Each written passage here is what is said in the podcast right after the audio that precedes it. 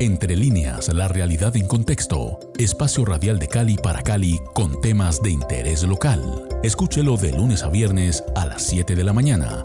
Entre líneas, presenta Juan Carlos Prado. La realidad en contexto.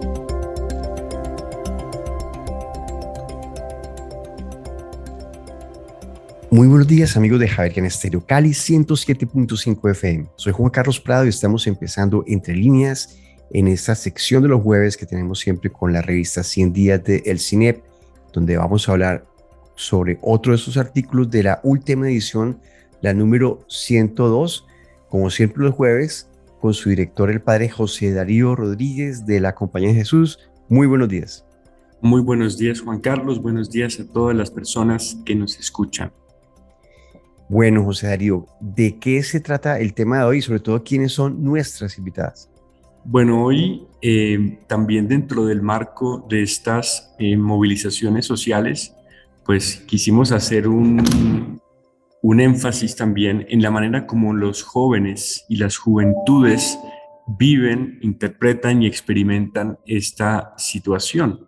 Por eso, pues hoy tenemos como invitadas a María Alejandra Alfonso, Daisy Joana Giraldo y Daniela Torres, que escribieron un artículo titulado Resistir es siempre renacer, comunidad y juventudes en el paro nacional 2021.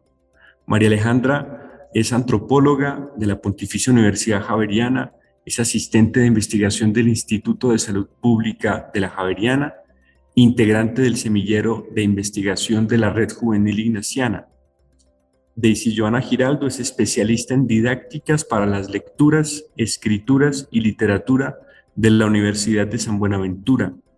Es licenciada en Filosofía de la Universidad Pedagógica Nacional. También es integrante del semillero de investigación de la Red Juvenil Ignaciana. Y Daniela Torres es estudiante de estudios literarios e historia de la Pontificia Universidad Javeriana e integrante del semillero de investigación de la Red Juvenil Ignaciana. Pues muchas gracias, José Darío. Damos la bienvenida a María Alejandra Alfonso y a Daniela Torres Bernal, quien se está uniendo también en este momento eh, a esta conversación sobre este artículo. Resistir es siempre renacer, comunidad y juventudes en el paro nacional 2021. María Alejandra, la primera pregunta no la puedo evitar suena parafraseo de el himno de la Javeriana, servir es siempre renacer, acá dice resistir es siempre renacer. Un poco como abrebocas antes de entrar de lleno el artículo. Muy buenos días. Muy buenos días. Eh, gracias por esta invitación y, pues a todos los que nos están escuchando. Em, sí, un poco eh, también el título es em, una invitación, una provocación a interesarnos, ¿no? Por eh, esas formas, esos repertorios em, que se han creado y han sido también muy creativos desde las juventudes en este paro. Entonces, sí, también es un, un abrebocas para el artículo. Bueno, precisamente este tema de la resistencia y desde el punto de vista de los jóvenes, concretamente en Bogotá y en Cali. Eh, Daniela Torres Bernal, pues bueno, arranca este artículo planteando como dos aspectos, eh, digamos, fundamentales que no habíamos hablado acá y qué interesante poder entender un poco el sentido de lo que son las ollas comunitarias y las batucadas. Son dos temas, pero quisiera como que de pronto invitar a, a Daniela que nos diera una, una pequeña introducción a estos dos planteamientos que ustedes hacen en el artículo de la revista Sin Días. Daniela, muy buenos días. Muy buenos días. Muchas gracias por esta invitación. Bueno, yo creo que eh, las batucadas eh, y las ollas comunitarias llegan a este artículo primero cimentadas en una experiencia comunitaria de cohesión que afianza muchos eh, lazos comunitarios y mucho sentido de pertenencia, a partir de cohesiones sociales no, pues no formales, no institucionales, pero que están muy presentes en las movilizaciones sociales y que se vuelven repertorios. Y todo esto pues está enmarcado en una afectividad que se siente partícipe de la movilización social, que se siente partícipe de lo que está pasando y que está buscando nuevas formas de crear eh, lazos sociales y una cohesión social de parte de muchos integrantes y muchos estamentos de la sociedad. Entonces, de ahí un poco lo que vimos con las ollas comunitarias, eh, el ejemplo que damos ahí especialmente con, con varias madres que fueron pues entrevistadas y de las batucadas. También creo que fue fundamental ahí pensarnos un poco desde las juventudes, desde el estómago un poco con las ollas comunitarias y desde el oído y la sonoridad con las batucadas. Bueno, eh, pues eh, ahondemos un poco en el tema de las ollas comunitarias. Ahora que hablas del estómago, que algunos llaman, o por lo menos al sistema digestivo, un segundo cerebro, un poco, digamos, ¿qué encuentran, qué, exploran ustedes, eh, María Alejandra, en el artículo sobre el sentido del comer en, comunidad, que lo vimos en los, distintos escenarios de, durante el paro, pero digamos, ¿qué hay detrás de eso en cuanto a simbología y en, y en cuanto a, reunión o a, unión de, propósitos, siempre con algunas madres que veíamos allí en, esas ollas, María Alejandra. Eh, bueno, sí, como decía Daniela, eh, fue un poco también preguntarnos eh, qué nos llama y qué nos mueve este paro. Y entonces encontramos en la comida esa posibilidad de ser consustanciales con el otro. Y mm, es un poco que la comida nos nutre y como decías también, eh, nos nutre solo no solo el, cuerpo, sino también el pensamiento, es una forma de transmitir saberes, eh, entender sobre la realidad. Y mm, pues es una forma muy bonita también porque está atravesada por la afectividad de las madres. Mm, y que está también haciendo ese llamado eh, al, a la preocupación, ¿no?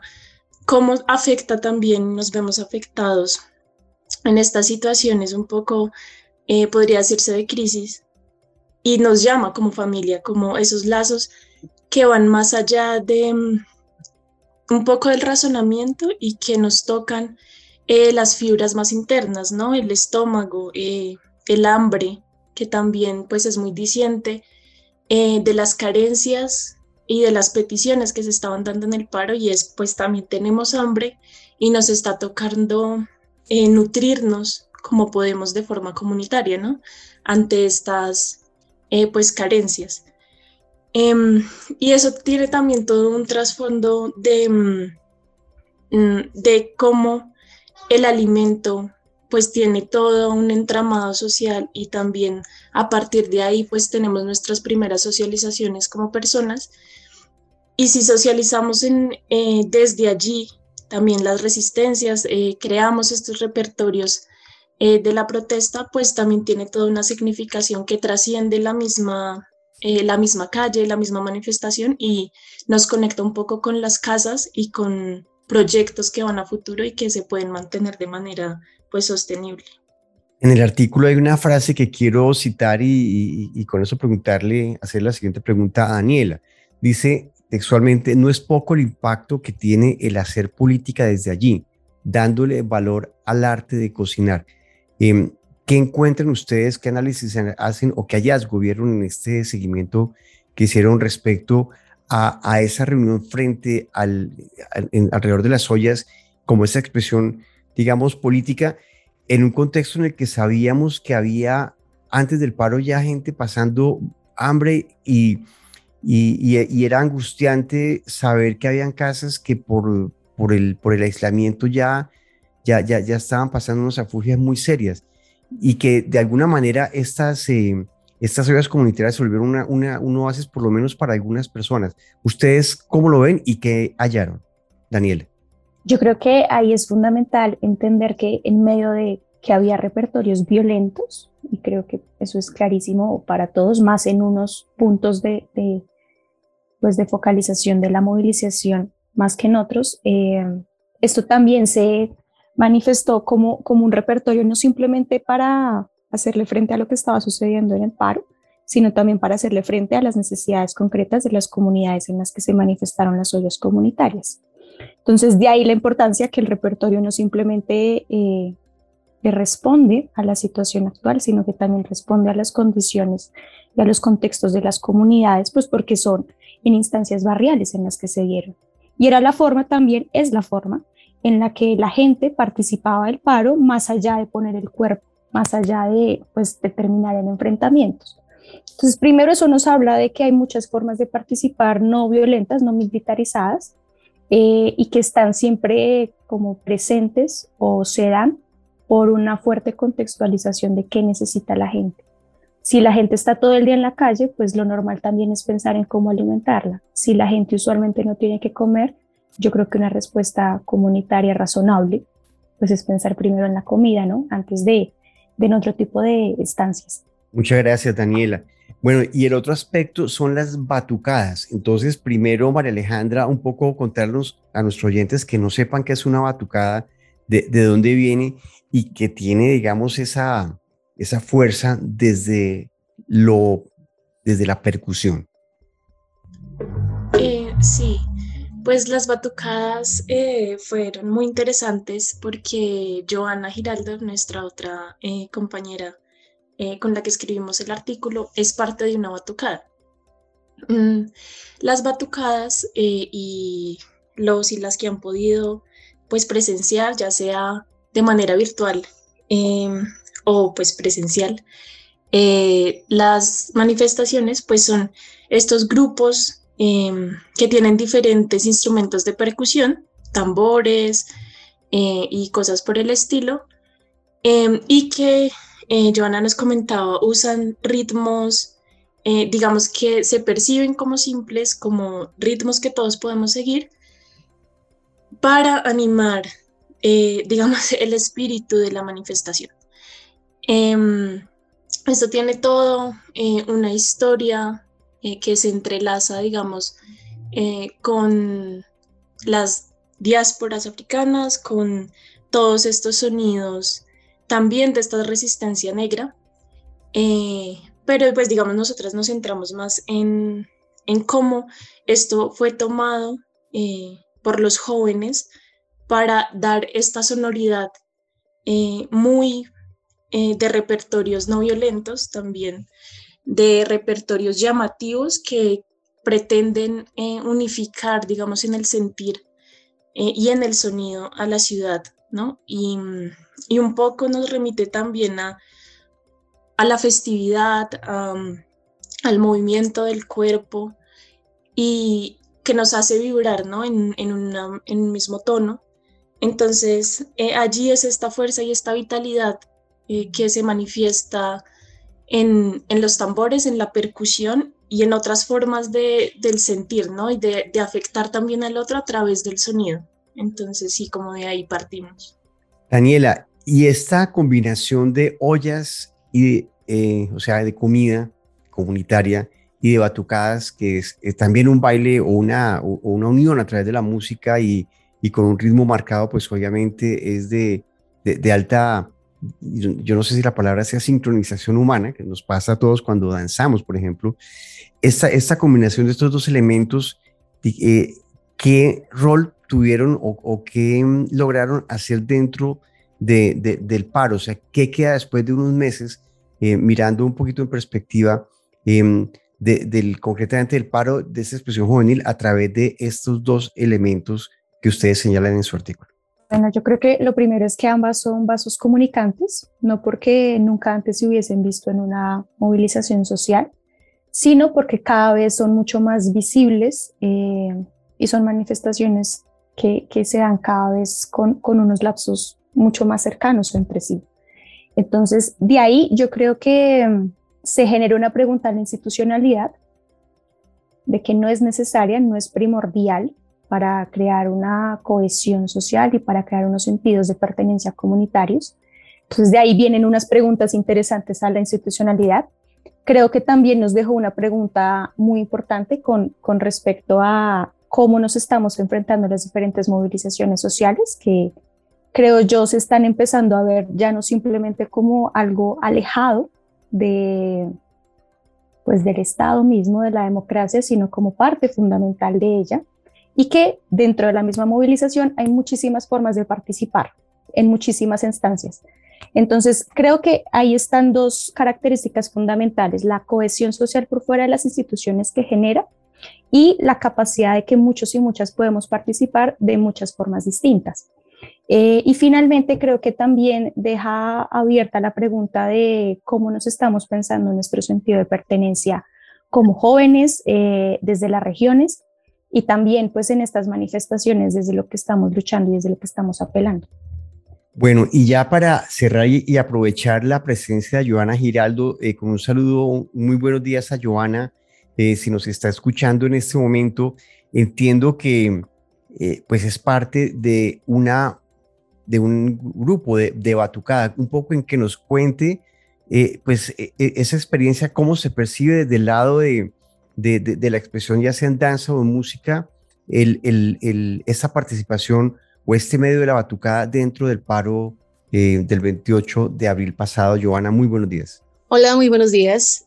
Eh, bueno, eh, muchas gracias por este espacio también para compartir de pronto un poco de nuestros saberes y sentires. Em, pues sí, un poco desde, desde la batucada, pues ya hace mm, tres años que pertenezco a una de ellas, una de las que eh, salen aquí en Bogotá generalmente. Y pues, eh, como usted mencionaba, eh, sí un poco el sentir, digamos, de, de, la gente, de la movilización social, de, de, de todos esos sentimientos que, que se conjugan en, en, una movilización, en una manifestación, se sienten un poco allí, estando como todos dentro de un grupo, estando como tocando con, con todos, con la gente que está apoyando. Em, les cuento que dentro de todo esto, las batucadas estuvieron apoyando bastante. Eh, estuvieron saliendo las movilizaciones, eh, acompañando también algunas, eh, algunos grupos sindicales y demás, pero a veces también estuvimos simplemente tocando porque sentíamos que, que, la lucha y que el motivo era, era suficiente para con el ruido de los tambores y demás, eh, demostrar ese apoyo y demostrar esa inconformidad al mundo, ¿no? Porque de cierta manera, eh, en algunas ocasiones los jóvenes han sido como muy invisibilizados y tal vez la música y el arte es ese, ese medio de, transformación, ese medio de expresión que permite que, que, digamos, surja lo más, lo más eh, íntimo de nuestro ser que expresemos esas cosas que, que no se pueden expresar a veces a simple vista. Entonces, eh, por supuesto, en el, cuando estábamos en, los toques y demás, sentíamos bastante el apoyo de la gente. La gente siempre nos animaba un poco a, a seguir, a acompañar, eh, aparte de que era un momento también de olvido de, tantos, de tantas cosas también eh, desagradables, eh, feas que pasaron durante la movilización y era ese momentito de, libertad allí al son de la música, como el sentir de, los tambores, de baile, de gozo un poco. Entonces eso hacía en cierto modo olvidar, olvidar, digo, en un pequeño instante esas cosas que, que no nos gustaban tanto del paro, digamos, la, la cuestión del, del abuso de poder, eh, la cuestión que pasó con varios de nuestros jóvenes.